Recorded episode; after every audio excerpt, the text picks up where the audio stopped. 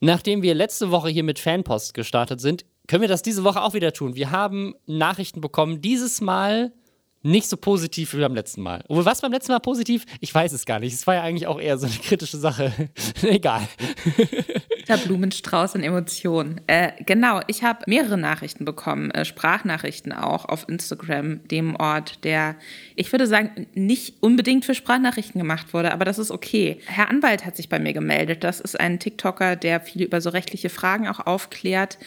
Und äh, über den hatten wir in der letzten Folge ganz kurz gesprochen, als es um die Impfkampagne der Bundesregierung auf TikTok ging. Und da hatte er, die hatte er heftig kritisiert. Ich hatte ihn da ein bisschen falsch verstanden. Ich hatte das so verstanden, dass er solche Kampagnen generell blöd findet. Robin hatte das dann direkt nochmal in den richtigen Kontext gesetzt, gesagt, nee, nee, der findet das nur doof, wie, wie konkret diese Kampagne umgesetzt wurde. Das sage ich jetzt auch nochmal hier an dieser Stelle, weil äh, Herr Anwalt sich da angegriffen gefühlt hat. Ich hatte das in den falschen Hals bekommen. Nichtsdestotrotz ähm, teile ich seine Kritik an dieser Kampagne nicht bis ins Detail. Da könnt ihr gerne auch nochmal die letztwöchige Folge reinhören. Aber ja, ich habe da was in den falschen Hals gekriegt. No hate, Herr Anwalt, nur Liebe. Nur Liebe für Herrn Anwalt. Äh, das sagen wir an dieser Stelle nicht nur, weil er Anwalt ist und uns verklagen könnte und wir immer noch keine Rechtsschutzversicherung haben. Herzlich willkommen bei den Lästerschwestern, der Podcast, der jede Woche den Nacken riskiert, ohne Rechtsschutzversicherung über Menschen zu lästern, die im Internet Quatsch machen. Wir, das sind Lisa Ludwig, Journalistin, und ich, Robin Blase, YouTuber. Und wir, der Aufruf ist weiterhin, wenn jemand eine gute Rechtsschutzversicherung kennt, sagt uns Bescheid. Ich habe das Gefühl, wir begeben uns durch diese permanenten Anspielungen darauf auch so ein bisschen, wir machen es für uns selbst gefährlicher, als es sein müsste. Wahrscheinlich. Das ist einfach eine richtig dumme Idee, das jede Woche anzusprechen. Äh, wir haben sehr gute Anwälte. Herr Anwalt wird uns bestimmt auch vertreten. Vielleicht ist es aber auch eine Falle. Vielleicht sind. haben wir die allerbeste Rechtsschutzversicherung der Welt und wir locken jetzt einfach nur Leute die sich an uns stoßen in diese Rechtsschutzversicherungsfalle und machen die vor Gericht dann richtig fertig mit unserer krassen Rechtsschutzversicherung. Denkt mal drüber nach ich bin auch, wir reden jetzt sehr viel über Rechtsschutzversicherung, aber ich bin mir tatsächlich gar nicht so sicher, sind Rechtsschutzversicherungen so sinnvoll? Weil ich habe auch mal gehört, dass du da halt, das ist ja wie bei jeder Versicherung manchmal auch, du musst da schon, das müssen dann genau die richtigen Begebenheiten treffen, damit du auch die volle Prämie bekommst und kannst dir vielleicht auch nicht den besten Anwalt dann aussuchen, ich weiß es nicht, aber ist, also ich kenne mich nicht aus mit Rechtsschutzversicherungen. Klärt uns auf. Wir haben eine Menge Themen diese Woche, für die wir hoffentlich auch nicht verklagt werden. Unter anderem gibt es das virale TikTok der Woche. Ein Typ, kündigt seinen Job, um bei Logan Paul anzufangen. Er möchte einen Job bei Logan Paul beginnen und das geht nicht so gut aus. Außerdem gibt es ein Update von Jörg Sprave, dem Slingshot-Channel, Deutschlands Nummer 1 Waffennah, der unter anderem aber auch die YouTubers Union Fairtube gegründet hat. Und der hat jetzt einen Facebook-Post gemacht, dass er von der Cancel Culture der IG Metall rausgemobbt wurde, aus seiner tollen Initiative, YouTube zu einem besseren Ort zu machen. Darüber wollen wir sprechen. Außerdem meine Lieblingsüberschrift diese Woche: TikTok nutzt Schreckpornos, um Anti-Abtreibungsseite zu bekämpfen. Das wird lustig. Rezo hat einen Hörsturz und alle reden drüber. Es gab Beef mit Tony Hawk auf Instagram. Michael Wendler, da können wir eine Roomtour machen von seinem Haus, wo sein Gesicht auf seine Handtücher draufgestickt wurde. Das und mehr jetzt gleich nach Hashtag Werbung. Und zwar für HelloFresh. Da gibt es aktuell ein ganz besonderes Angebot, nämlich bis zum 12.09.2021 70 Euro Rabatt aufgeteilt auf vier Boxen mit dem Code Schwester70. Und Lisa ist heute mit in der Werbung dabei, denn Lisa hat zum ersten Mal HelloFresh ausprobiert. Wie war das? Es war sehr aufregend, weil ich normalerweise mir sehr, sehr wenig Mühe gebe beim Kochen. Ich habe so drei Standardrezepte, für die ich genau einen Topf brauche. Maximal nehme ich noch mal eine Pfanne mit dazu. Aber jetzt äh, koche ich Rezepte, wo ich mehrere Pfannen zum Teil benutze und alles äh, punktgenau zubereite. Und ähm, ich dachte am Anfang, es würde mich überfordern. Es hat mich aber überhaupt nicht überfordert. Und es macht mich sehr glücklich, muss ich sagen. Ich fühle mich jetzt wie ein richtiger erwachsener Mensch. Ja, mir ging das genauso. Also ich habe echt das Glück, dass wir angefangen haben mit HelloFresh, direkt nachdem wir eigentlich zusammengezogen sind, meine Freundin und ich, weil sie war ja schon schwanger, als wir zusammengezogen sind. Und dann hat uns das echt so ein bisschen entlastet, dass wir nicht einkaufen mussten und so. Und dass wir einfach, ne, auch beim Umzug und dass wir direkt alles hatten. Das heißt, meine Freundin hat nie rausgefunden, dass ich gar nicht kochen kann. ich habe das alles durch HelloFresh gelernt. Das ist halt auch sowas, zum Beispiel, ich liebe Glas, Glasnudelsalat mit so Erdnusssoße. Mhm. Und das habe ich mir jetzt bis zum Schluss aufgehoben in meiner Box. Und das werde ich jetzt morgen Abend, also wir nehmen Donnerstagabends auf, morgen Abend, Freitagabend werde ich das richtig geil zelebrieren und mir zum ersten Mal selbst dieses absolute Leibgericht von mir machen. Und darauf äh, freue ich mich. Darauf freue ich mich sehr. Wenn ihr euch auch darauf freuen wollt, wie gesagt, ihr könnt den Code Schwester70 nutzen. Noch bis zum 12.09., wenn ihr Neukunden seid, kriegt ihr dann 70 Euro Rabatt auf vier Boxen. Wie genau das funktioniert, ist auch unten nochmal verlinkt in den Show Notes. Und wenn ihr das jetzt nach dem 12.09. hört und enttäuscht seid, ihr könnt trotzdem mit dem Code Schwester21 die gewohnten 60 Euro Rabatt mitnehmen. Ja, alles wie gesagt nochmal in den Show Notes und guten Appetit, Lisa. Vielen Dank, Robin, auch für dich. Hast du schon mal einen Job gekündigt, Lisa, ohne dass du wusstest, was du danach machst? Ja, habe ich tatsächlich gemacht. Ähm, bei Burnout, es ist sowas, das ist ganz gut. Da ist halt so, keine Ahnung, dann springe ich lieber ins Nichts, als dass es jetzt so weiterläuft, wie es läuft. Äh, habe ich schon gemacht, würde ich aber generell nur in Ausnahmefällen empfehlen. Und ich sag mal so, wenn ich jetzt in so einem mit 22 Jahren in so einem 100.000 Dollar im Jahr Job wäre, dann würde ich es mir, glaube ich, fünfmal überlegen, ob ich das mache. Ja, das ist nämlich AJ Wallace passiert. AJ Wallace 69, ein äh, Name, der auf die mentale Reife eines 22-jährigen Mannes äh, hindeuten lässt. Der hat einen TikTok-Account und macht da auch schon länger ähm, TikToks, wo er ja, ich glaube, schon versucht, viral zu gehen und hat jetzt aber den viralsten Hit seiner äh, Karriere gestartet. Er hat nämlich Stand jetzt 11,2 Millionen Views auf diesem TikTok. Gestern Abend waren es noch 9 Millionen. Das ist das TikTok, was gerade diese Woche das ist einfach der Hit der Woche einfach. Und was hat er denn gemacht, warum er so viral geht? Er ist 22, verdient sehr gut, gut aussehender Typ. Und er macht ein Video, das fängt an damit, wie er weint im Auto weil er nämlich gerade eine Absage bekommen hat. Er hat einen Korb bekommen. Er erklärt nämlich, dass er seinen Job gekündigt hat, seinen Job, der ihm mit 22 schon 100.000 Dollar im Jahr bezahlt, weil er gerne Social Media Star werden will, was man auf seinem TikTok-Kanal ja auch nachverfolgen kann. Und seine Idee, das zu machen, ist, ich kündige meinen Job, gehe auf ein Event, von dem ich weiß, dass Logan Paul da ist. Ich glaube, es war der Boxkampf von seinem Bruder Jake und versuche mich da irgendwie reinzuschleichen in dieses Event, hinter, hinter die Bühne zu kommen. Und dann sage ich Logan Paul, hey, ich habe meinen Job gekündigt, um bei dir zu arbeiten, gib mir jetzt einen Job. Und ich weiß nicht, ob das so eine gute Idee ist, aber es hat nicht funktioniert. Logan Paul sagt ihm so, hä? Nee. Und dann weint er.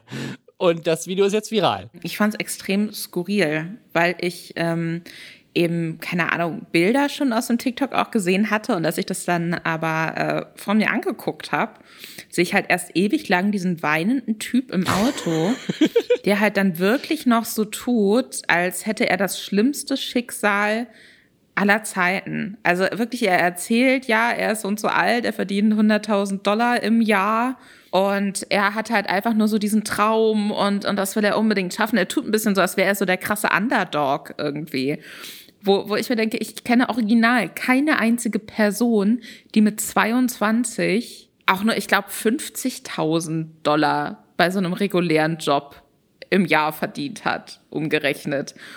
Und deswegen, er macht sich von Anfang an schon sehr unsympathisch. Und dann taucht er eben auf diesem Event auf und hat sich da irgendwie backstage reingeschlichen ich weiß gar nicht, ob er jetzt unbedingt nach einem Job fragt. Er scheint eher so dieses, willst du, du musst mein Mentor sein, du bist dieser eine Typ, der mir helfen kann und so. Ja, also ich glaube, er, er, sagt, er fragt schon sehr konkret nach einem Job und sagt aber, also was heißt Job, ne? Er sagt, er wird es auch kostenlos machen, deswegen weiß ich nicht, ob es wirklich so sehr ein Job ist, aber er will schon, glaube ich, sehr konkret Teil von Logans Paul, Logan Pauls Entourage werden und für ihn Sachen machen. So, er will einfach um ihn herum sein. Genau, also er will, er will, er will ihn als, als Mentor haben. Er will so geteacht werden von ihm irgendwie.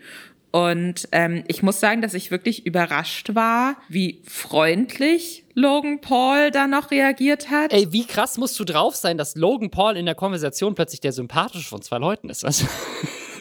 Äh, Finde ich auch ganz, ganz weird. Ich glaube, wenn Jake Paul da gestanden hätte, wäre diese Unterhaltung wahrscheinlich noch mal ein bisschen kürzer Ja. gewesen und anders Ja. verlaufen, kann ich mir vorstellen. Aber der gibt sich ja wirklich noch so Mühe und sagt so, hä, nee, du musst halt einfach Content mit deinen Freunden machen. Du hast doch bestimmt Freunde. Und dann dieser Typ, nein, ich habe überhaupt keine Freunde. So, auch denke, ja, aber frag dich vielleicht warum, Junge. So, also es ist, ich finde es eine ganz unangenehme Situation und man merkt halt auch so die anderen Leute im Hintergrund, die eine, keine Ahnung, vielleicht ist es eine Managerin oder seine Assistentin oder was auch immer, versucht Logan Paul dann auch so weiterzuschleifen und lacht so unangenehm berührt. Also es ist halt eine offensichtlich unangenehme Situation und ich finde das auch übergriffig, muss ich sagen. Also unabhängig davon, ob ich jetzt Logan Paul sympathisch finde oder nicht, ich finde es übergriffig, zu so Personen des öffentlichen Lebens zu gehen und denen im Endeffekt zu sagen, du, ich habe gerade meine komplette Existenz aufs Spiel gesetzt, weil ich möchte, dass du mir zu einem besseren, reicheren Leben verhilfst. So, wie soll man denn darauf reagieren? Warum hat er das gemacht? Das ist, also es gibt ja auch gar keine Beweise dafür, dass er es gemacht hat, aber das ist ja die dümmste Aktion deines Lebens. Du weißt ja noch gar nicht, ob du Backstage überhaupt es schaffst, an ihn ranzukommen und du kündigst aber trotzdem präventiv vorher schon mal deinen Job, damit du ihm dann sagen kannst, yo, ich habe meinen Job gekündigt für dich, um irgendwie dadurch irgendwie, keine Ahnung, ihn zu überzeugen, dass du richtig radikal und krass hinter ihm stehst, weiß ich nicht. Aber warum? Also du kannst einfach sagen so, yo, ich habe meinen Job gekündigt und es aber einfach nicht machen vorher und erstmal gucken, was passiert und wenn er dann zusagt, der wird doch nie rausfinden, ob du dann, gerade in den USA, wo es keine Kündigungsfristen gibt, da kannst du doch einfach dann nach dem Gespräch mit Logan Paul den Chef anrufen und sagen so, yo, tschüss, ich komme nicht mehr. Äh, und, und das Risiko ist komplett nicht existent. Also, warum? Es ist so dumm. Ich finde, das, das klingt halt aber alles auch einfach nach so krassem Entitlement, so, weißt du? Ich glaube, wenn das jemand ist, der sich jetzt wirklich in so eine 100k-Position hochgearbeitet hat, zum einen wirfst du das dann nicht einfach weg und zum anderen gehst du dann auch nicht davon aus, dass dir alles auf dem Silbertablett präsentiert wird. Was ich mir vorstellen kann, ist, dass es jemand ist, der vielleicht generell irgendwie aus einem ja gut betuchten Elternhaus kommt, ne, für den Geld dann vielleicht auch gar nicht so das größte Problem ist. Ich meine, er sagt zwar irgendwie, er hat jetzt nicht so den besten Kontakt zu seiner Familie, aber für mich klingt das alles so dieses, ich möchte etwas und deswegen gehe ich davon aus, dass ich das auch bekomme. Und wenn ich das nicht einfach so bekomme, dann bin ich am Boden zerstört und denke, die ganze Welt ist unfair zu mir. Das klingt für mich nach jemandem, der einfach immer alles gekriegt hat, was er wollte und deswegen nicht damit umgehen kann, wenn die Realität zuschlägt. Und da muss ich einfach sagen, da habe ich äh, extrem wenig Mitgefühl, einmal mehr. Ja, also das ist auf jeden Fall die virale Dummheit dieser Woche. Nicht den Job kündigen, um bei Logan Paul arbeiten zu können. Ohne, also, es ist ja auch, wenn du jetzt gewusst hättest, dass Logan Paul gerade eine Stelle ausschreibt, weißt du, wenn er gerade so Jobs anbietet, dann hättest du ja auch dich darauf beziehen können. Aber sozusagen, er ist einfach zu ihm gegangen, so ohne überhaupt zu wissen, ob der überhaupt einen Job für ihn hat.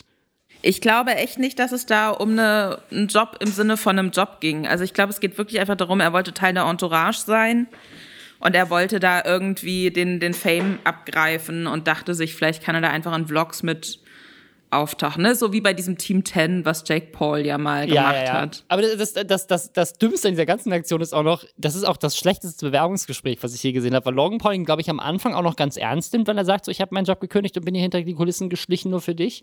Äh, und das, das respektiert er, glaube ich, auch für einen Moment. Und dann fragt er ihn, ja, was kannst du denn? Dann sagt er, ja, nix, aber ich würde voll gerne auch, äh, was mit Medien machen. und dann sagt Logan Paul auch so, ja, warum sollte ich dich dann anstellen? Also es ist so, okay, toll, gutes, gutes Bewerbungsgespräch. Ich glaube, es gibt ganz viele andere Leute, die diese Reichweite viel, viel mehr verdient haben, weil die wirklich etwas beitragen und wirklich Dinge können. Und ähm, Ja. diesen Leuten wünsche ich alles Gute, diesem Typ wiederum nicht. Und Logan Paul ist ein kleines Stück sympathischer geworden. das lasse ich jetzt mal so stehen. Wer mir, glaube ich, nicht sympathischer wird, ist Jörg Sprave. Jörg Sprave ist der Mann hinter The Slingshot Channel, ein englischsprachiger Kanal eigentlich, aber der kommt aus Deutschland. Und da hat er eigentlich mal angefangen damit, dass er so lustige ja, Slingshots baut. Was ist das deutsche Wort für Slingshot? Äh, Steinschleuder. Ja, so lustige Steinschleudern halt baut. Ne? Auch so wirklich verrückt halt mit so Gummis, keine Ahnung, eine Gatling-Gun bauen, die halt wirklich einfach nur auf Gummi geschossen und, und hat Gummis äh, basiert und so. Und dann irgendwann ist es halt immer weiter eskaliert, hat größere Sachen gebaut, die dann auch irgendwie Metallkugeln schießen und die richtig Kraft dahinter haben. Aber es war immer so ein, es war immer so ein Spielzeugding. Also niemand hat gedacht, okay, das ist eine Waffe, die man wirklich benutzen würde, um jemanden damit zu erschießen, hatte ich das Gefühl. Und dann gab es bei ihm ja so ein paar Probleme, weil er ist dann immer weiter in dieses Waffenthema eingestiegen und dann ging es auch irgendwann um Messer und dann hat er irgendwie keine Ahnung, ich glaube, stichsichere Westen getestet auf seinem Kanal und so weiter. Es wurde immer mehr so dieses waffennah Ding. Und dafür hat er dann auch Stress mit YouTube bekommen, die ihn deswegen entmonetarisiert haben. Und das hat ihn mit dazu motiviert, soweit ich das in Erinnerung habe, eben Fairtube zu künden. Fairtube war erst so eine Facebook-Seite, wo einfach jeder halt Teil dieser Facebook-Seite werden konnte. Kann jeder halt, kann halt da beitreten. Und die haben halt gesagt, hey, wir sind die YouTubers Union, also wir sind quasi die Gewerkschaft für YouTuber, die unrechtmäßig von YouTube zum Beispiel entmonetarisiert werden, in so einem Fall wie bei mir mit meinem Messer. Daraufhin haben sie sich aber sehr wichtig genommen dafür, dass sie einfach nur eine Seite hatten mit irgendwie ein paar tausend Facebook-Mitgliedern. Ich meine, so ja, Facebook kann ja jeder beitreten und von dem, was ich so mitbekommen habe, waren da tatsächlich auch nicht viele große YouTuber dabei, sondern nur Leute, die halt einfach sein Fan waren und dann halt gesagt haben, hey, ich trete dieser Facebook-Seite bei, habe aber nicht mal einen aktiven YouTube-Account so. Und die sind aber trotzdem rausgegangen und gesagt, hey, guck mal, wir haben 60.000 Mitglieder, wow, ne? aber dass halt davon einfach 60.000 Abonnenten sind und na egal. Auf jeden Fall haben sie dann irgendwie es geschafft, die IG Metall zu überzeugen, das zu einem richtigen Verein zu machen und haben Fairtube e.V. gegründet. Ein richtiger Verein, finanziert von der IG Metall als Gewerkschaft für Crowdworker. Weil sie gesagt haben, für YouTube zu arbeiten ist auch Crowdwork. Und da haben wir im Podcast, ich fasse das nur kurz nochmal zusammen, auch schon öfters drüber gesprochen, dass sie so sehr seltsame Vorstellungen davon hatten, wie die Zusammenarbeit mit YouTube funktioniert. Und ich finde, YouTuber gleichzustellen mit Leuten, die, keine Ahnung, für Lieferando Essen ausliefern, ein bisschen schwierig weil es einfach eine ganz andere Situation ist und äh, du ja keine Aufträge von YouTube bekommst, ein Video zu produzieren, sondern du produzierst einfach eins, lädst es hoch und kannst dann auch damit Geld verdienen. Deswegen war das alles ein bisschen seltsam. Sie haben YouTube dann auch gedroht, sie würden sie irgendwie verklagen auf Scheinselbstständigkeit. Das fanden wir auch damals ein sehr seltsames Argument, dass sie sagen würden, alle YouTuber sind scheinselbstständig. Ähm, und im Zuge dessen äh, haben wir eigentlich Fairtube immer gemobbt äh, wir waren die, die Cancel Culture. Wir, haben, wir waren nicht Freund von Fairtube. Ich finde, wir haben sie mit gesunder Skepsis beobachtet. Beobachtet vor allem, weil ich als YouTuber mehrfach auch gesagt habe, ich kenne niemand anderen in der YouTube-Szene, der da Mitglied ist und irgendwas davon zu berichten hat, außer Jörg Sprache. Muss dazu sagen, ist natürlich auch international. Das heißt, es sind auch viele Amerikaner vielleicht einfach dabei. Und dann kam der Twist, Jörg Sprache ist raus und Christoph Krachten, mein alter Chef bei Mediakraft, wird der neue Chef von Fairtube. Äh, ich habe mit Christoph Krachten auch schon mal gesprochen, ob er nicht vielleicht auch zu Fairtube mal in den Podcast kommen will. Vielleicht machen wir das eines Tages noch. Aber bisher ist mir auch von Fairtube überhaupt nichts begegnet. Also nichts Relevantes, wo ich das Gefühl hatte, okay, wow, das ist, die, die erreichen wirklich was für Creator und das ist eine spannende das ist ein spannender Arbeitskampf hier gerade. da kommen wir aber gleich auch noch zu, weil ist es wirklich so sehr Arbeitskampf? Das ähm, ist nämlich gleich äh, Thema. Denn Jörg Sprave hat jetzt ein Statement auf seiner Facebook-Seite veröffentlicht, warum er raus ist bei Fairtube und warum er die Leitung an Christoph Krachten übergeben hat. Ich finde das ein bisschen seltsam, weil das ist gefühlt schon irgendwie ein halbes Jahr, Jahr her. Aber jetzt hat er sich erst dazu geäußert. Und um es kurz zu machen, er sagt, das ist am Anfang, lief das alles gut, mit der IG Metall war super, aber dann kam die Cancel Culture, weil sie nämlich dann größer geworden sind, aus zwei Gründen. Das eine ist wegen seinen Waffen. Es gab Leute bei der IG Metall, die wohl Probleme damit hatten, dass er ein Waffen-YouTuber ist. Und vor allem wegen der Go Gun GmbH, seine Firma, die er mitgegründet hat, die ich noch gar nicht so auf dem Schirm hatte. Und Lisa, wir sind gerade auf die Website gegangen. Beschreib doch mal die Website von Go Gun bitte. Also es, es ist so eine Mischung aus so Lara Croft Cosplay, würde ich sagen.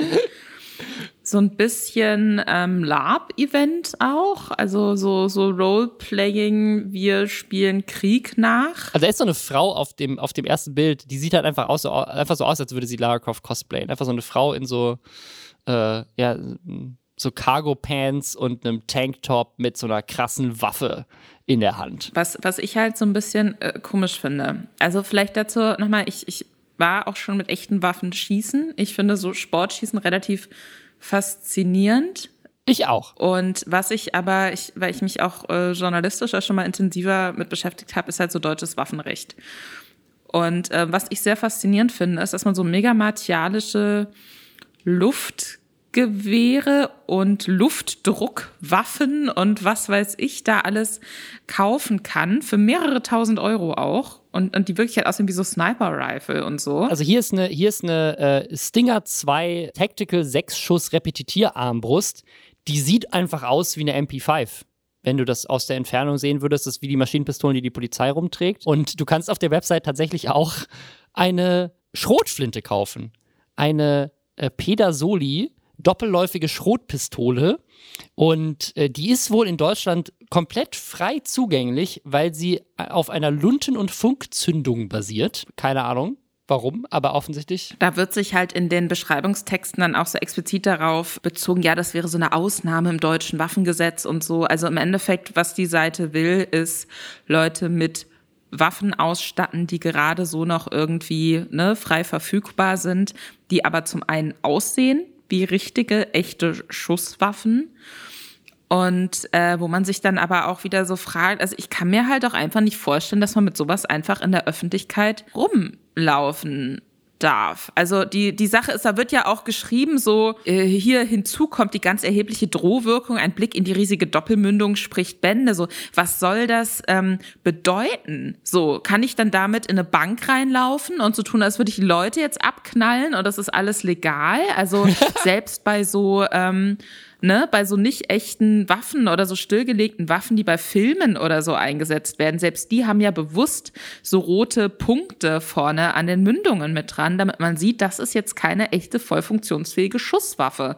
Und ich kann mir einfach nicht vorstellen, dass ähm, man damit, dass man das so in der Öffentlichkeit tragen dürfte, weil das ist halt wirklich zum einen eine Gefahr für andere und zum anderen aber auch eine Gefahr für die Person, weil wenn dich die Polizei sieht, wie du mit deiner doppelläufigen legalen Schrotpistole Peter Soli Hauda durch die Gegend läufst, dann denken die vielleicht, du bist jetzt hier äh, eine aktive Gefahr und schießen dir dann vorsichtshalber mal in den Kopf mit echten Waffen. Also finde ich sehr schwierig. Also ich, ich, ich glaube, ich glaube, du äh, ich sehe das tatsächlich weniger dramatisch, weil ich glaube, die meisten Leute, die sowas kaufen, haben mehr so dieses amerikanische Prinzip, dass man das einfach zu Hause unterm Kopfkissen hat, dass wenn ein Einbecher reinkommt, man den erschießen kann.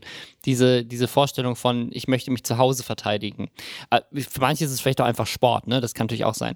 Aber die, äh, also ne, wie du gerade schon meintest, wenn in der, in der Produktbeschreibung schon steht, die Waffe hat eine Drohwirkung, dann kann man, glaube ich, nicht mehr mit Sport argumentieren.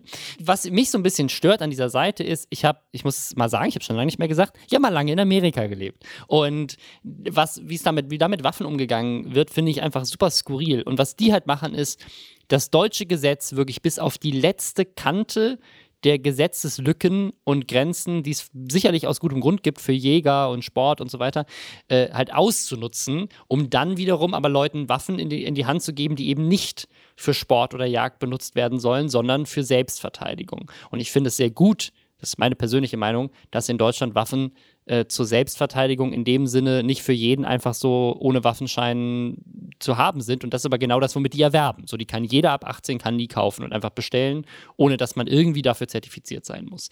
Das finde ich ein bisschen problematisch und deswegen finde ich es auch gerechtfertigt, wenn manche Leute sagen so, hm, wollen wir wirklich, dass der Typ, der das verkauft, das Gesicht von unserer Gewerkschaft ist. Das finde ich eine legitime Kritik und nicht Cancel Culture. So.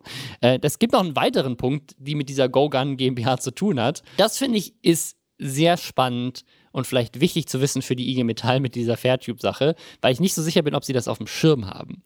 Aber er sagt, mit ein Grund, warum er auch rausgecancelt wurde, ist wegen dieser GoGun GmbH, aber nicht nur wegen diesem Thema waffennah, hier ist irgend so ein waffennah an der Spitze, sondern auch, weil die GoGun GmbH Mitarbeitende beschäftigt. Und damit ist er der Gegner der IG Metall, nämlich ein Arbeitgeber und nicht ein Arbeitnehmer. Und ich weiß nicht, ob Fairtube das auf dem Schirm hat, aber die meisten YouTuber und YouTuberinnen, die ich kenne in Deutschland, die damit so viel Geld verdienen, dass man davon reden kann, dass sie das beruflich machen, sind inzwischen auch Arbeitgeber und Arbeitgeberinnen. So, also ich meine, ne, also sei es jetzt indirekt, weil sie irgendwie ein Management haben, was Leute beschäftigt, ähm, oder sei es tatsächlich direkt, weil, keine Ahnung, auch eine Revi, der jetzt angekündigt hat, dass sie mit Marius, Marius angeschrien, irgendwas macht, der hat doch irgendwie fünf Firmen. Unge hat fünf Firmen. So. Jeder von den Leuten hat Firmen und die haben teilweise auch Angestellte. Rezo hat Angestellte, ne, der hat eine Assistentin, mit der die ganze Zeit Videos dreht.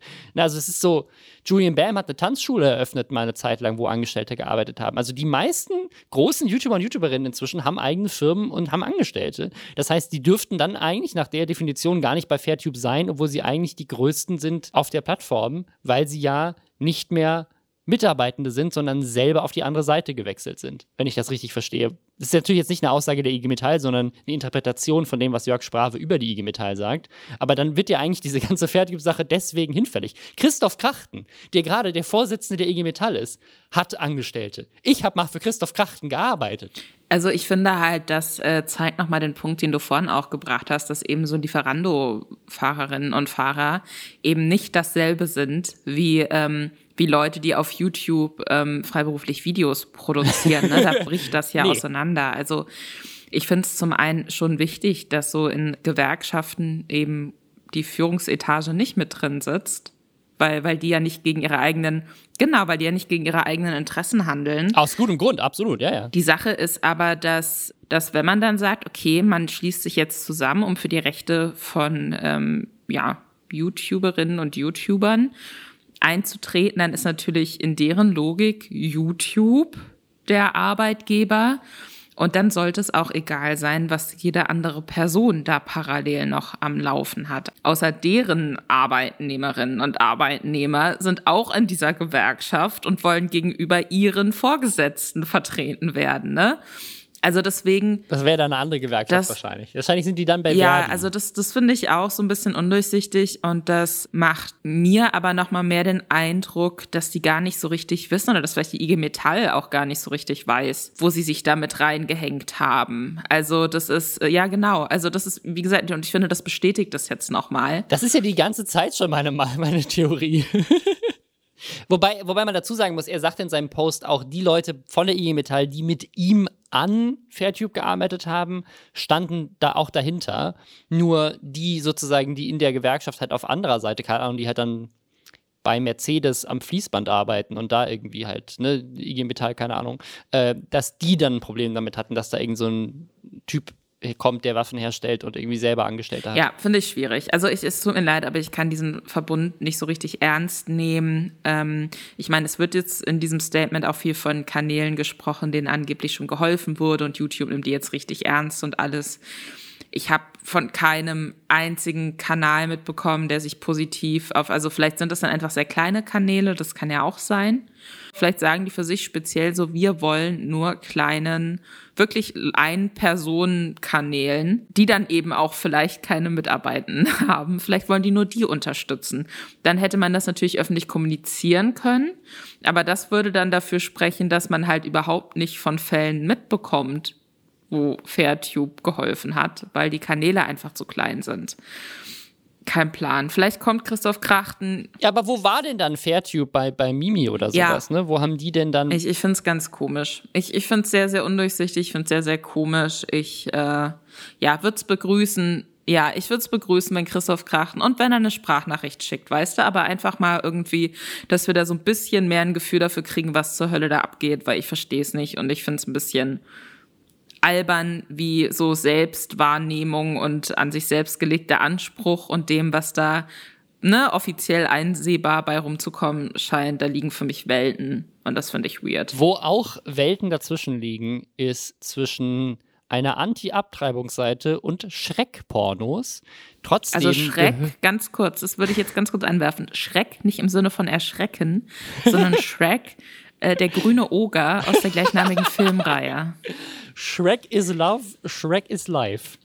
Richtig. Vielleicht einmal kurz der Kontext. In Texas gilt seit dem 1. September ein neues Abtreibungsgesetz. Texas bekanntermaßen erzkonservativ, super republikanisch in den USA und äh, da sind die ja, was Abtreibung angeht, ähm, sehr, sehr, das ist ein ganz großes Thema bei den Republikanern, Abtreibung zu verbieten. Und jetzt ist es so, dass das neue Gesetz ist wohl verbietet, nach der sechsten Schwangerschaftswoche abzutreiben. Das ist natürlich ein bisschen äh, schwierig das äh, zu enforcen, wenn irgendwelche Kliniken und Ärzte und so weiter äh, eine andere Meinung haben. Und das wollen sie umgehen durch ein System, wo Leute Whistleblower werden können gegen Frauen, die abgetrieben haben und die dann rum auf 10.000 Euro verklagen. Ein bisschen seltsames System.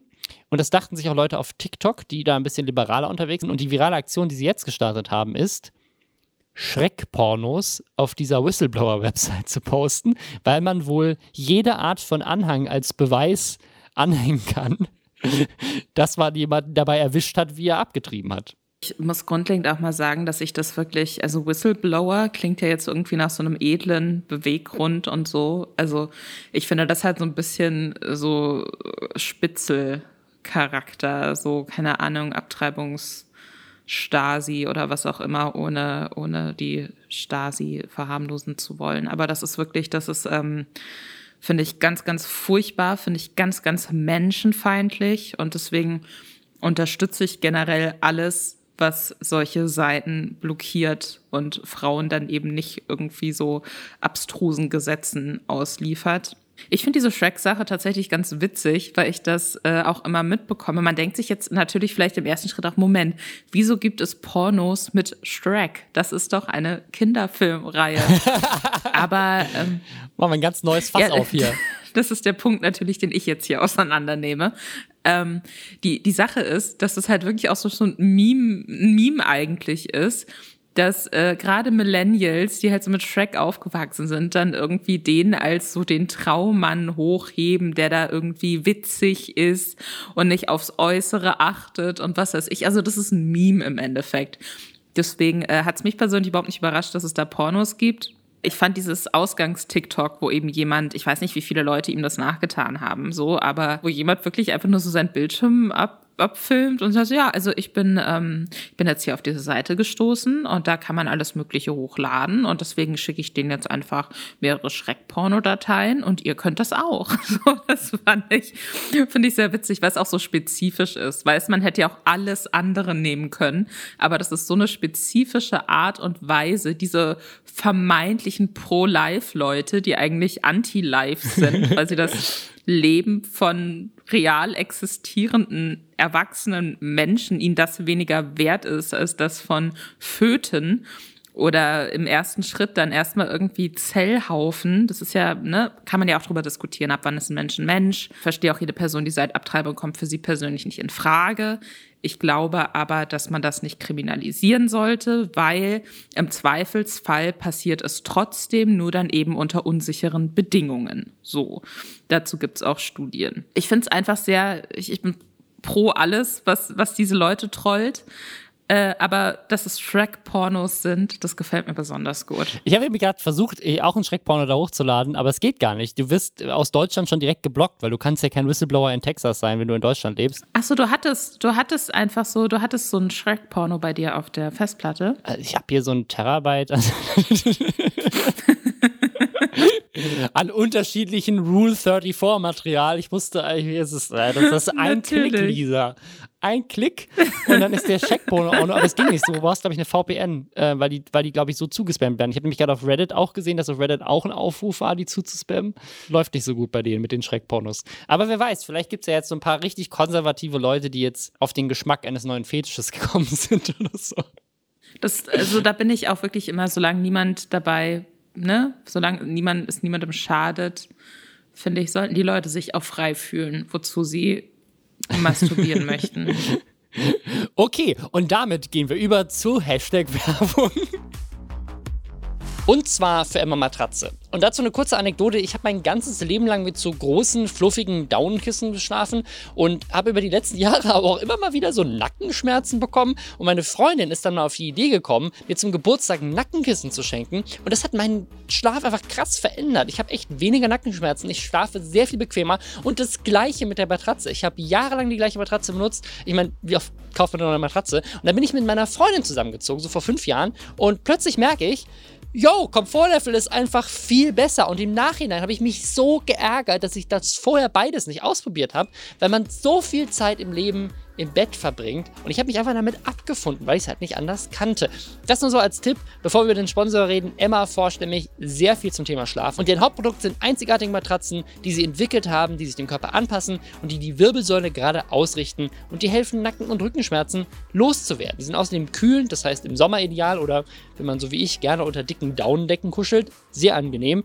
Und man kann die 100 Tage lang Probe schlafen. Das heißt, es ist absolut risikofrei. Ich finde, das ist vielleicht auch so ein Grund, warum man manchmal nicht einfach eine neue Matratze ausprobiert. Weil was macht man, wenn die, die ist scheiße und dann hat man plötzlich eine Matratze rumliegen? Nee, du kannst die kostenlos wieder abholen lassen. Versand und Retoure sind kostenlos. Wenn ihr das spannend findet, dann geht doch mal auf emma-matratze.de. Da gibt es drei unterschiedliche Matratzen zur Auswahl. Die sind für alle Körpertypen geeignet. Da findet ihr übrigens auch die Emma One, die im Oktober 2019 in Hart in 90 x 200 cm getestet wurde und als Testsieger erkoren wurde. Und ihr findet auch das Cloud-Kissen, was Nackenschmerzen vorbeugt, aber trotzdem super flauschig ist. Und ihr kriegt auf all diese Sachen, auf alles, was es da gibt, 5% Rabatt mit dem Code Schwestern und den kriegt ihr zusätzlich auch zu anderen Rabattaktionen. Das heißt, ihr könnt da kombinieren, kriegt immer die 5% zusätzlich noch on top mit dem Code und könnt richtig viel sparen. Link zu allem ist auch nochmal in den Show Notes. Rezo ist mal wieder in den News. Äh, ich habe dazu eine Instagram-Story von ihm gesehen, wo sein, wo sein Vater ihm angeblich geschrieben hat: Hey, ich habe gelesen, dir geht's nicht so gut und du nimmst dir einen Tag frei. Und dann meinte Rezo so in meiner Instagram-Story und sein Vater: Nee, in den Nachrichten. Es ist einfach, ich, Rezo zu sein, muss einfach so skurril sein. Er hat einfach gesagt so, hey Leute, mir geht's nicht so gut. Ich hatte irgendwie einen Hörsturz und deswegen ruht jetzt mein Stream erstmal ein bisschen. Und daraufhin ist, haben daraus mehrere Medien Artikel gemacht, inklusive uns jetzt, äh, dass er ja einen Hörsturz hat und dass das ja verrückt ist, dass Rezo einen Hörsturz hat. Ja, das ist irgendwie. Also ich, ich verstehe auch dieses, ich glaube, das ist einfach so, danach googeln viele Leute. Das ist ein gut funktionierendes Keyword und deswegen mhm. muss man einfach regelmäßig gucken, dass man dieses Thema für sich als ähm, SEO-getriebene Seite abdeckt. Und deswegen muss man halt gucken, was man kriegt. Wenn das jetzt aber wiederum zum Beispiel zu so einer größeren Diskussion über Stress bei Streamerinnen und Streamern führen würde, dann würde ich das wiederum begrüßen, ne? auch wenn das natürlich im ersten Moment mal sehr absurd ist und sich für Rezo sicherlich auch irgendwie übergriffig anfühlt, weil es ja schon nochmal was anderes ist, so, ne, auf direktem Weg seinen Fans und Followern zu sagen, hey Leute, deswegen fällt was aus, mir geht's gerade nicht so gut, ich will da transparent sein und irgendwelche Newsseiten machen das zur großen Nachricht. Klar, ist ein Unterschied, fühlt sich sicherlich unangenehm an. Aber ich finde generell, dass man über sowas mehr sprechen sollte. Ich stelle mir gerade so einen Artikel vor, Rezo hat richtig gute Work-Life-Balance. das ist einfach so ein Artikel, so Rezo hat heute eine Story gemacht, dass er diese Woche nur 30 Stunden gearbeitet hat und dann bei der Massage war. so. Weißt du, was ich mir gut vorstellen kann? Rob Bubble hat ein Terabyte Track-Porn auf seinem Rechner. Wo sind die Artikel? Wo sind die Überschriften, bitte? nee, aber jetzt mal ernsthaft. Also ich, ich finde das wirklich, weil ähm, Revi hatte, glaube ich, vor ein paar Wochen oder Monaten auch mal so mehrere Stories dazu gemacht, dass Streams ausfallen müssen, weil er einfach auf seinem einen Ohr nichts mehr hört. Und das muss wohl auch ein Hörsturz gewesen sein. Mhm. Und der hatte ja jetzt auch irgendwie angekündigt, dass er demnächst mal einen Monat Pause macht. Also ich glaube, dass sehr unterschätzt wird, wie stressig das tatsächlich ist, so mehrere Tage in der Woche für mehrere Stunden streamen und immer so angeschaltet sein zu müssen, weißt du? Und dann hast du vielleicht zusätzlich noch einen YouTube-Kanal, wo du nicht nur Stream-Highlights ausspielen möchtest, sondern auch, mhm. wo du dafür nochmal Videos produzierst. Dann hast du vielleicht noch irgendwelche Werbesachen auf Instagram oder wo auch immer die du noch ausspielen musst. Dann hast du vielleicht gerade wieder eine riesengroße CDU-Diskussion losgetreten und musst dich damit auseinandersetzen. Also hast einen hast Podcast, wo wir einfach sehr solidarisch anbieten können. Hobbylos, wenn ihr wollt, wir bringen die Themen mit. Das heißt, ihr spart euch die komplette Themenrecherche für die Cross-Promo-Folge mit uns. Wir sind jetzt an dem Punkt, wo es verzweifelt wird, Robin. Ich glaube, wir sind jetzt an dem Punkt, wo es verzweifelt wird. Das heißt ja verzweifelt, das ist einfach nur, wir, wir, wir bringen die Themen mit. Das ist ja eine, eine nette Geste. Weißt du? Das stimmt, das ist sehr freundlich von uns. Also ich, ich, er, hat, er, hat, gesagt, er arbeitet eine 80-Stunden-Woche. Und ich weiß, wir haben in diesem Podcast schon unendlich oft darüber diskutiert, dass äh, Streamer und YouTuber so viel arbeiten. Aber dieses, dieser Gag gerade mit ähm, Rezo hat eine gute Work-Life-Balance. Ich habe noch nie wirklich noch nie, aber ist vielleicht auch kein spannendes Thema, aber ich habe wirklich noch nie ein Video gesehen von irgendeinem Influencer, der sagt so, yo, mein Leben ist voll chillig, ich verdiene gut Geld, aber ich muss jetzt auch nicht wirklich das Maximum rauspressen. Ich arbeite einfach so, ich mache mal ein Video in der Woche und dann mache ich sonst nichts. Weißt du, das, das, das passiert ja irgendwie nicht. Ne? Also man hört eigentlich immer nur von den stressigen Stories und ich frage mich, gibt's das? Ich habe das Gefühl, ich höre immer nur, dass äh, gerade so Lifestyle-YouTuberinnen und YouTuber, dass die immer alles möglichst entspannt darstellen. Ja, das, das ist ja irgendwie so ihre da, Leidenschaft. So? Genau, aber also ja, aber das ist das. Also ich habe das Gefühl, ich sehe fast ausschließlich Videos, in denen ganz anderer Eindruck vermittelt wird. Deswegen finde ich es auch so wichtig, dass Leute sagen, äh, sorry, das ist nicht die Realität.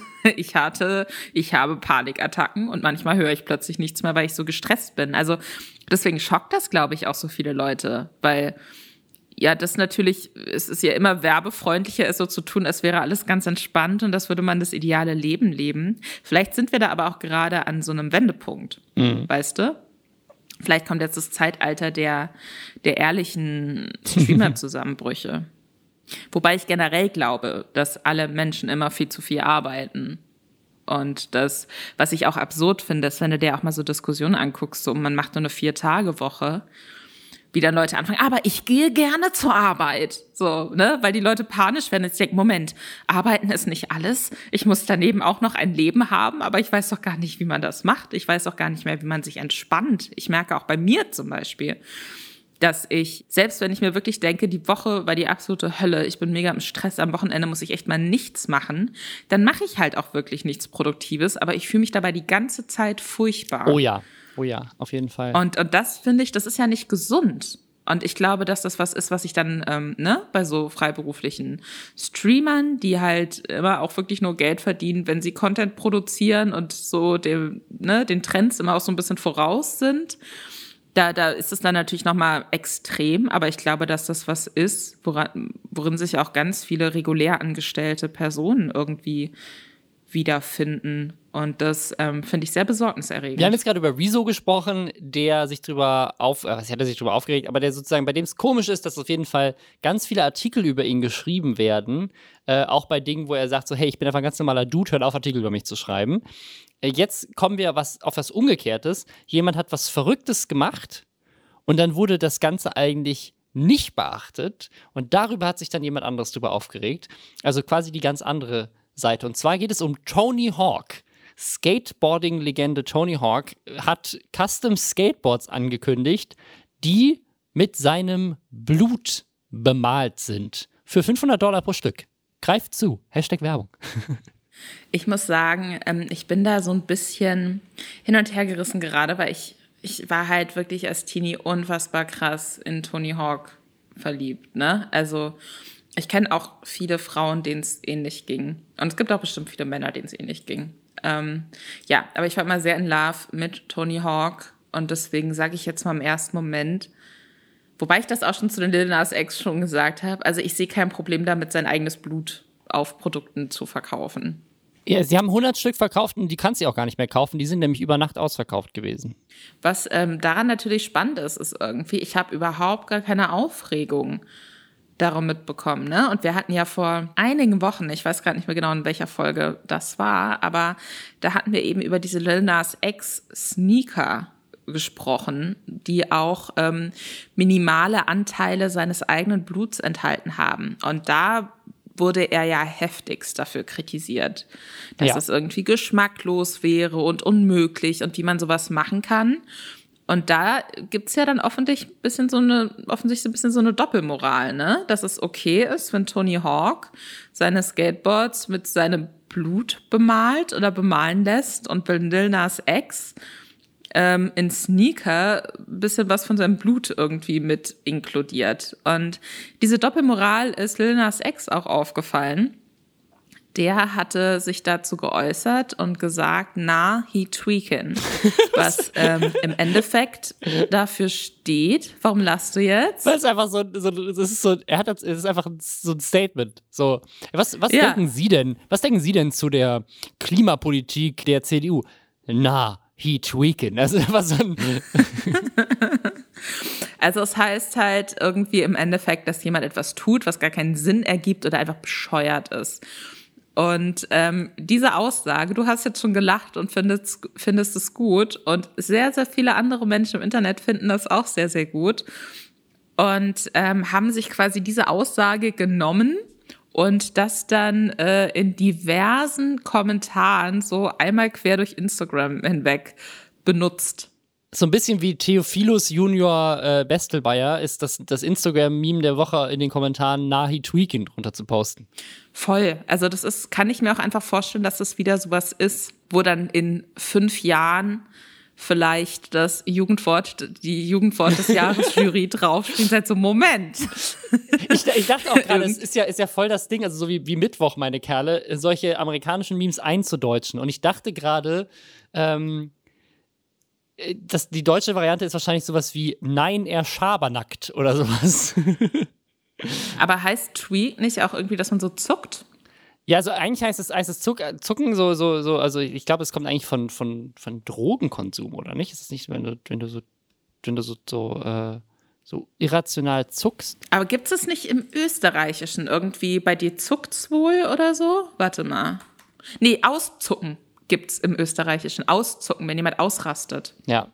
Und, aber im, im, im Englischsprachigen ist Tweaking äh, mit, mit Meth äh, verbunden. Also sozusagen, das ist so ein, so ein Ding, dass das Meth-User Meth halt irgendwie tweaken. So. Also ich weiß, ist halt, ist halt, aber sozusagen die Urban Dictionary sagt, tweaken in dem Kontext von Little Nas X bedeutet einfach nur labert Quatsch, labert Bullshit. Genau.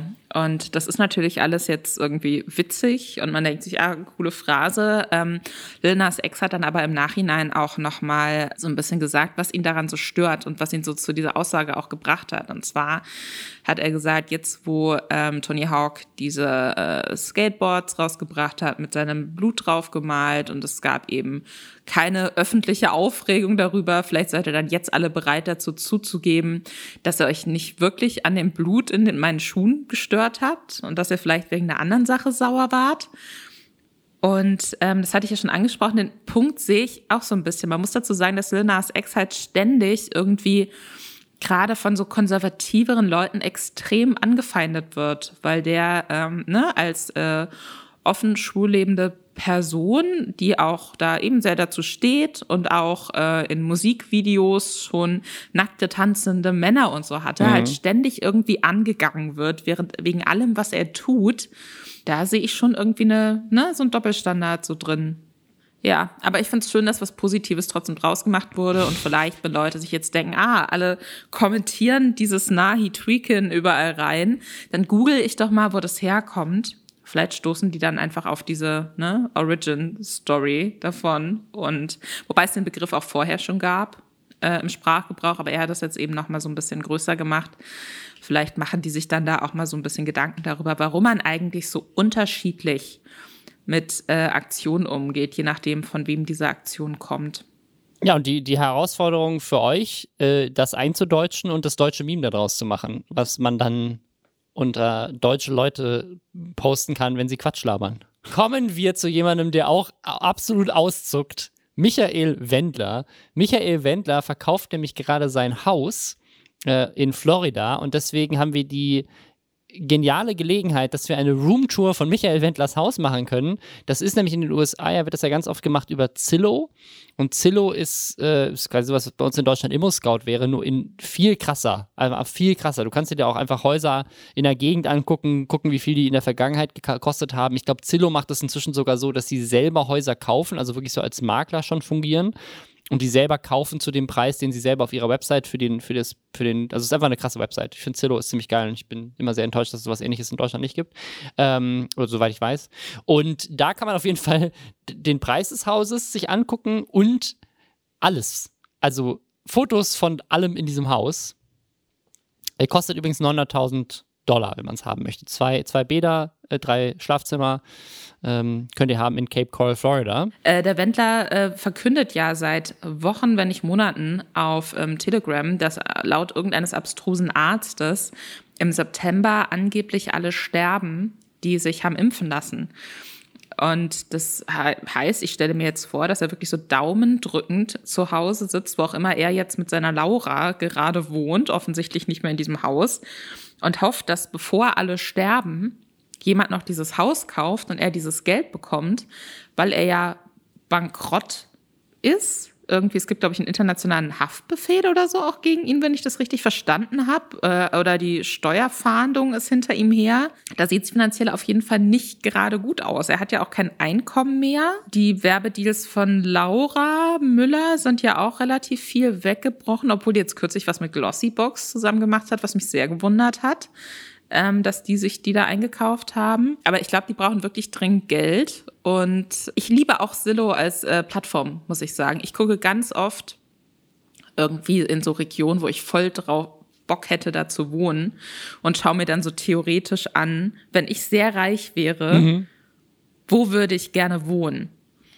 Und ähm, ich muss sagen, abgesehen davon, dass dieses Wendlerhaus furchtbar innen drin aussieht, so grundlegend, auch so vom Grundstück her, ist es ganz schick. Die sind da direkt an so einem Kanal, die haben so eine eigene Bootanlegestelle, die haben einen riesigen Pool mit Whirlpool daran angeschlossen, noch so ein bisschen mal mehr, mal weniger gepflegten Rasen drumrum. Was sagst du denn dazu als Person, die mal in Amerika gelebt hat? Ich habe ich hab kurz innegehalten, als ich diese Anzeige gesehen habe weil ich das Gefühl hatte, ich war schon mal in dem Haus. weil ich weiß, man kann sich das auch, man kann sich das auch angucken. Ähm, wenn ihr auf meinen YouTube-Kanal geht und ihr guckt euch mein 10.000 Abo-Special an aus 2013. Ähm, dieses Abo-Special wurde in Cape Coral, Florida aufgenommen. Ganz am Ende zoomt die Kamera so raus und man, man sieht dasselbe metallene Gitter, was, was die um ihr Haus drum haben. Man sieht den Pool und man sieht den Whirlpool, um den ich sitze. Es ist offensichtlich ein anderes Haus, weil der Whirlpool ist rund und nicht eckig. Aber es, es könnte halt wirklich sein, dass das Haus, in dem ich mich da befinde, als dieses Video gedreht wurde, wirklich nebenan ist. Weil ich weiß, alle, alle Häuser in Cape Coral und generell in, in Florida sehen ähnlich aus. Aber ich hatte echt kurz das, kurz das Gefühl, als ich in Cape Coral war, war ich in einem Haus, was quasi ganz genauso aussah. Das hat mich ein bisschen beängstigt. So war ich in dem Haus von Michael Wender schon mal. ähm, aber. Ich gucke gerade rein parallel in das Video. Oh Gott, wie alt warst du da? 21? Äh, 22? Ja, so, ja, 20, 23, ja. Ich finde es zum einen schön, dass Vegeta als äh, Video-Thumbnail drin ist, denn Vegeta ist, wie wir alle wissen, der beste Dragon Ball Set-Charakter. Aber ja, krass, stimmt. Das sieht extrem ähnlich aus. Vielleicht gibt es einfach so eine Blaupause für diese Häuser. Ist Camp Coral nicht auch irgendwie so ein, ähm, weiß ich nicht, so ein Rentnerort? Ja, ge generell, ja, ja, ja. Das, also, das ist so eine Mischung aus deutsche Touristen, die da Urlaub machen und, und Rentnern. Und, und generell einfach das, was in Florida so ist, halt einfach verrückte Menschen. Was hast du denn in diesem Haus gemacht eigentlich? Hast du da das, das war ein Ferienhaus, das meine Eltern gemietet hatten für unsere ganze Familie quasi. Da haben wir einfach quasi Weihnachten gefeiert. Ach, crazy, ja. okay. Huh bist du dann auch direkt, hast du danach deinen 100.000 Euro Job gekündigt und hast, und hast gesagt, aber genau so war es. Ich bin danach zu Philip DeFranco gegangen und habe gesagt, hey, ich habe ich hab diesen Small Loan von half a billion Dollars von meinen Eltern bekommen. Kannst du mir bitte einen Job geben?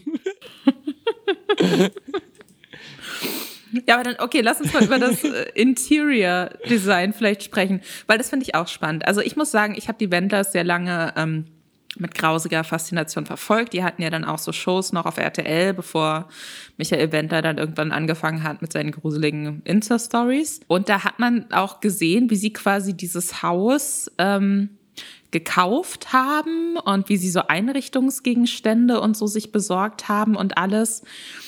Und ich muss aber sagen, dieses Haus, also Möbel und so, es ist komplett möbliert. Da ist sogar noch so ein kleiner Crosstrainer. Sportgerätmäßig noch so mit drin und so. Und auch so ein riesiger Safe und eine Gitarre und was, was aussieht, als wären das so, keine Ahnung, was hat Michael Wendler für Musikpreise gewonnen? Echos oder so, die da so in der Ecke stehen? Ja, es ist ähm, ganz, ganz skurril irgendwie. Ähm, aber es sieht auch aus, als hätten da nie echte Menschen drin gewohnt, finde ich. Also es ist halt alles so sehr kitschig, ja. sehr viel Glasoberfläche, ja. sehr viel Silber, sehr viel Grau. Was ich auch total skurril finde, es gibt so eine Essensecke, also sie haben so einen großen Wohnzimmer-Küchenbereich und in einer Ecke eben so ein Glastisch, der offensichtlich so Essenstisch ist Und da ist der einzige Fernseher. Also es gibt nicht irgendwie, die haben da so eine Couch-Ecke und so auch, wo man denken würde, okay, normalerweise, wenn man jetzt wirklich Fernsehen guckt, dann sitzt man halt auf der Couch. Aber äh, der einzige Fernseher im Wohnbereich befindet sich beim Esstisch. Und äh, das finde ich total skurril. Es gibt so lauter. Dass sie überhaupt einen haben, weil das ist doch alles Lügenpresse. Äh, ja, ne? Es gibt noch so einen größeren, auch so im Master Bedroom offensichtlich. Ähm, dann gibt es noch ein anderes Schlafzimmer. Das wird wahrscheinlich das Zimmer gewesen sein von der Tochter von Michael Wendler. Die hat ja mit denen da auch hm. irgendwie gewohnt.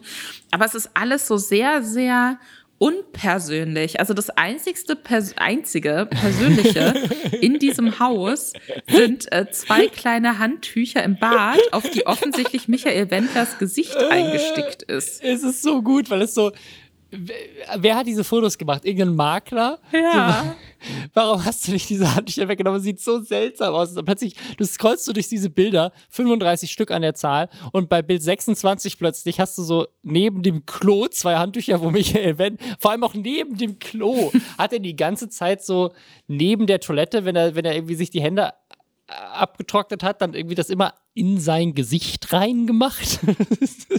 Ey, unklar. Ich muss auch sagen, also beim einen Handtuch sieht man ganz klar, dass es sein Gesicht ist. Bei dem anderen sieht man es nicht so richtig gut. Vielleicht ist es auch Lauras Gesicht. Oh, das stimmt. Das sieht ein bisschen anders aus. Also entweder ist es gedreht oder es könnte auch sein, dass er das nicht ist. Aber ja, wären das nicht so Sachen, die man dann mitnimmt? Weißt du, wenn die sowieso schon alle persönlichen Gegenstände aus diesem. Es gibt ja auch irgendwie, man sieht so in der Waschkammer, es gibt ganz, ganz viele andere Handtücher, auch im selben Grauton, wo die Gesichter mhm. offensichtlich nicht drauf sind. Und dann denke ich mir. Ja, oder sie sind drauf, man sieht es nur aus dem Winkel. Ja, das kann auch sein, sind. ne? Aber wer kauft ein Haus für 900.000 Euro und dann kriegst du noch das Gesicht von Michael Wendler auf dem Handtuch dazu? Allein dafür würde ich es eigentlich gerne kaufen. Ja, vielleicht ist das so der unique selling point irgendwie. An der Badewanne sieht man es. An der Badewanne ist auch ein Handtuch. Da ist auch sein Gesicht drauf, ganz sicher. Auch auf die größeren Handtüchern ist das. Auf Bild äh, 23. Oh Gott, ja, da, wow, da ist, okay. Also es scheint auf allen drauf zu sein. Das heißt aber, sie haben wirklich die Handtücher nicht mitgenommen, weil das ist auch das Ding, wer kauft denn ein Haus für 900.000 Euro? Klar, sowas wie, ein, wie, ein, wie eine Waschmaschine oder ein Backofen oder ein Crossfit-Trainer-Ding, das würde ich auch drin lassen, wenn ich das irgendwie nicht brauchen kann. Das ist ja auch cool, das irgendwie zu übernehmen, so möbliert. Aber wer kauft denn ein neues Haus und denkt sich so, 900.000 Euro. Geil, dass ich keine Handtücher kaufen muss. Ich nehme die vollgesifften vom Vorbesitzer. Vielleicht ist es auch so ein Ding, weißt du, dass die das ein halt. Deko-Ding. Ja, oder dass sie es halt weiterverkaufen, einfach als so Ferienhaus, ne? Und dass das dann vielleicht Leute kaufen, die gar nicht vor Ort sind und die dann auch ganz froh sind, aber selbst dann, du kaufst also wirklich die Handtücher. Also ich, ich würde sogar die Klobrille austauschen von einem Haus, was ich kaufen würde, glaube ich. Ja gut, weiß jetzt nicht, ne? Wenn das sagt man das nicht generell. Ich habe kürzlich, ich habe kürzlich irgendwo gelesen, dass zumindest auf Malle und so immer mehr deutsche wohlhabende Menschen einfach ungesehen Häuser kaufen, um die dann bei Airbnb oder so anzubieten. Und die sind dann nie in dem Haus und suchen dann halt irgendwie nach Häusern, die schon so weit fertig sind, dass sie da nichts weiter mitmachen müssen. Das hast du recht, weil so, so, also so ist, haben wir tatsächlich damals, als ich Weihnachten da war, ja auch das Haus gemietet. Das war auch über Airbnb einfach so für, für zwei Wochen über Weihnachten mit der ganzen Familie so in so einem, in so einem großen Haus. Und da haben wir natürlich auch die Handtücher benutzt, die dann da waren. Ne? Also wenn man das jetzt über Airbnb mietet, würdest du ja wahrscheinlich auch einfach denken, ja, da ist halt, halt einfach jemand, ne, das hat einfach möbliert, ich habe alles, was ich brauche. Vielleicht, vielleicht ist das tatsächlich das, was sie machen. Ich habe eine ganz andere Theorie noch. Ja. Weil äh, Michael Wender das ja wirklich, das ist, war ja kein Witz, der, der postet das ja regelmäßig auf Telegram, dass er glaubt, ab September werden alle Geimpften sterben. Ja. Und äh, ich glaube, die wollen einfach weiter in dem Haus wohnen. Die denken, die verkaufen das jetzt schnell an jemanden, der geimpft ist, holen sich die 900.000 zwei Wochen später ist der tot und die ziehen einfach wieder ins Haus ein. so Apokalypsen-Szenario, weißt du, so Zombie-Apokalypse. Da kannst du einfach in jedes Haus reingehen, das ist scheißegal. Wobei du dann natürlich auch kein Geld mehr brauchst, oder? Ich habe den, hab den Apokalypsen-Plan von Michael Wendler nicht gut durchdacht, du hast recht. Auf jeden Fall, wenn ihr euch das angucken wollt, auf Zillow, äh, Link ist auch nochmal in den Shownotes, da könnt ihr euch das Haus angucken von Michael Wendler. Wenn ihr noch ein bisschen wartet ähm, und der, weiß ich nicht, die Bankrottsituation sich weiter äh, dramatisiert, vielleicht äh, wird es dann auch noch ein bisschen günstiger für Leute, die interessiert sind an Michael Wendler Handtüchern. ich will einfach das Haus kaufen und dann die Handtücher gewinnbringend weiterverkaufen. Ich glaube, das ist eine gute Business. Das ist eine sehr gute Business-Idee. Das finde ich gut. Ja, gut. Dann hören wir uns nächste Woche live aus Florida. Bis dahin. Wir haben wir es eigentlich schon gekauft, weißt du? Das wird so das neue Lester-Schwestern-Studio. Der Twist. Das wird fun. Bis nächste Woche.